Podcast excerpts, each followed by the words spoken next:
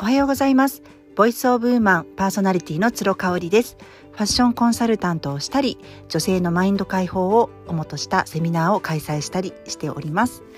今日は8月の5日木曜日となります。はいえー、っとですね。メルマガの方で日曜を除く収録配信をしておりますメルマガつろごろくの方で先日書きました社会派ブロガーのチキリンさんの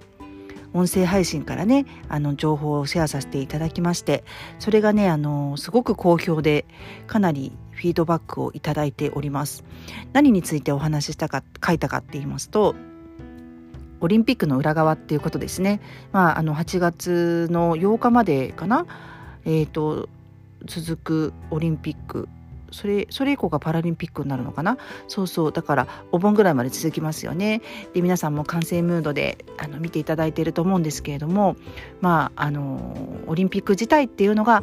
実はこう商業的なもう一大産業なわけなんですよね。なのでよく言われるのがなんで8月にやるのかこんな暑い中にやるのかって言われるのがまあアメリカが牛耳ってるって言われてますのでね。あのーアメリカがね一番この利益を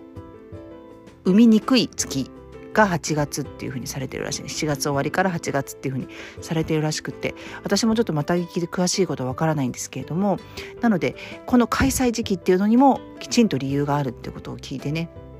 あそうなんだと思いましたね。でもまああのいいいいですよねそのそのビッグスポンサーがいることによってあのオリンピックがすごく豪華なものになったり盛り上がったりっていうのは、うん、別にダメなことじゃないしそれでもやっぱ選手の頑張りっていうものとは関係ないのでね、うん、そういう裏で働いてくださる動いてくださる方があってこそのオリンピック開催なんだなというふうに思います。次回の2024年がパリですよね。パリの時はどうなってるのかなっていう感じがしててね。あのフランスにいる親友と先日再会した時も次パリだねなんて話をしてて。まあ彼女自身はフランス人ではないのでなんか娘ちゃんがどういうふうに捉えるかっていうのをあのすごく気にしてました気にしてたっていうのはいい意味でね今ね11歳なんですけどあの生まれも育ちもフランスなのであの自分の自国でオリンピックが行われるっていうことについてうんなんかどういうふうに捉えてるのかなっていうやっぱアイデンティティをね育てる上ですごく大切ですよねオリンピックを見るっていうのって。うん、私もあの今あんまりオリンピック観戦しませんけれどもやっぱりこうスポーツ観戦とかってすごく自分のアイデンティティを感じる機会になりますね。あ私やっぱり日本人なんだなって日本をすごく応援してるなっていう感じがしますしまあ全然関係ないんですけどハリウッド映画とかあの海外の映画とかでも日本人の方が出演されてたりアジア人の方が出演されてたりとかするとなんか親近感を覚えてちょっと名前チェックしちゃったりとか、うん、なんか応援したくなるっていうなんかそういうのありますね。うんまああと残り少ないもう半分終わっちゃったのかなオリンピックですけれども私も時間が合う時はもう観戦したいなっていうふうに思っています。はい今日はですねえっ、と私習慣実の鬼というふうに辞任をしておりましてもう良い習慣を身につけたいっていうねそれが人生の目的なんですよね。まあ、成長し前に進むことっていうのが生きるための目的ではあるんですがそのためにじゃあ何をしたいかっていう時に良い習慣を身につける自分のものにするっていうのが必要不可欠なんじゃないかなっていうふうに思っているのでまあ習慣とか時間の使い方に関する時間術に関する本はたくさん読んできましたね。であの真似するところは真似するしあこれは私は無理だなっていうところはねあのあったりとかするのでまあおいおいだななんて思っているんですけれども一つねあのこれは絶対にやらないなって、うん、本にたくさん書いてあるしあのいろんな成功されている方々賢人たちが言ってることだけれども私は真似しないなっていうことが一つあるんですね。それは何かって言いますとあのスティーブ・ジョブスに代表されるようなあの洋服を全く同じルーティーンで全く同じものを着るっていうありますよね。スティーブ・ジョブズだったら白い T シャツに、えー、デニムですね。もうあれを何セットも持ってたっていうふうに言われますね。でやっぱそれをね真似して日本人のそのスタートアップの起業家さんとかもなんかそんな感じにしてるじゃないですか T シャツにデニムにしてこう基調講演したりとか、うん、なんかセミナーやったりとかされてますよね。でも私がファッションをなりわいとしているのでそれはもちろんあるんですけれども、うん、それをこう聞いたり見たりするたんびに、うん、私は絶対その選択はないなって思うんですよね。その理由について今日はお話ししたいと思います。なんでね今日この話をしようかと思ってたかというとあの音声配信 Voicy すごいお世話になってても毎日ずっと聞いてるんですよ家事をしながら。で Voicy の代表の緒方さんっていらっしゃいますね。最近ボイステック革命っていう本を私まだちょっとこれ途中になっちゃってるんですけどすごい売れていらっしゃいますね。著書を出されたりとかしてて。尾形さん自体は関西弁のねすごくこう気さくな感じで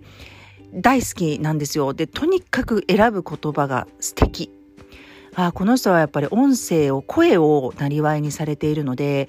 自分が話す言葉とかにものすごく神経を研ぎ澄ませてるなっていうふうに思うんですよね。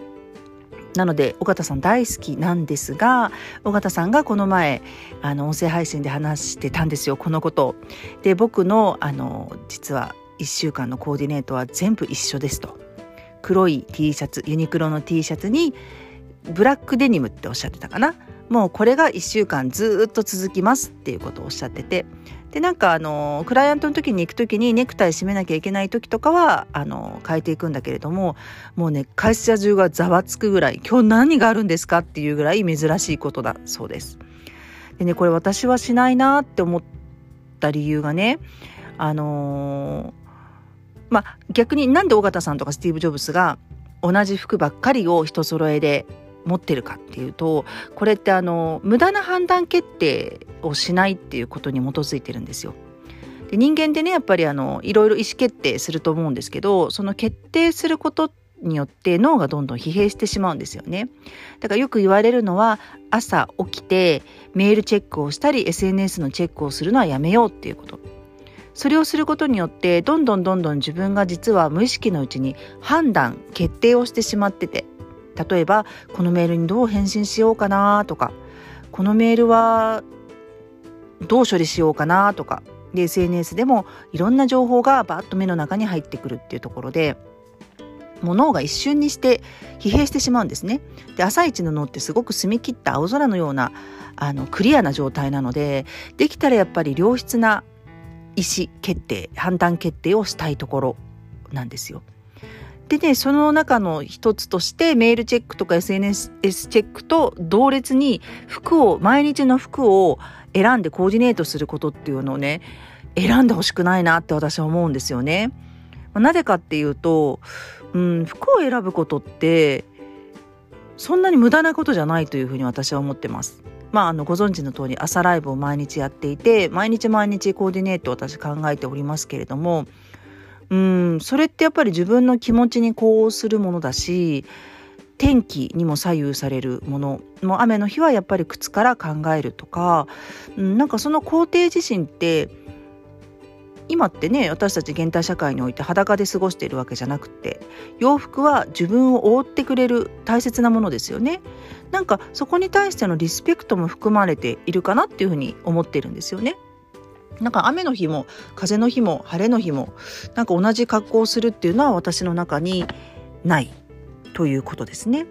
うん、なんかやっぱりねあの人って変化するものだしそれをファッションであの何て言うんでしょう出していく表現していくっていうのって大事なんじゃないかなっていうふうに思うので先ほどアイデンティティの話をしましたけれども自己表現の一つなんですよファッションって。うん、なので、あのー、いいんですよ。黒 T シャツに黒デニムの人っていうふうに思われてもいいんですけれども、あのー、そう逆になんか洋服でこう自分のねあのカラーにカラーを選ぶ自分のこう色彩心理みたいなものを表現できたりするので、うん、なんか最近黄色が気になるなと思ってねカラーをカラーセラピーを調べてみると何か意味があったりとか、うん、あとお友達のカラーセラピストの方がおっしゃってたんですけどうん、やっぱり勝負をする時は赤を選ぶとかねなんかそういうのがあると思うあるらしいんですよ。私起業した時結構赤を選んでたなーっていう思いがあって。最近はやっぱり黒が気になるっていうとこでまたそれはそれで意味があったりするのでうんなんか服の色とか服の素材をその都度自分の気持ちによってあの選ぶってなんか素直に自分の気持ちにこうしているような気がするし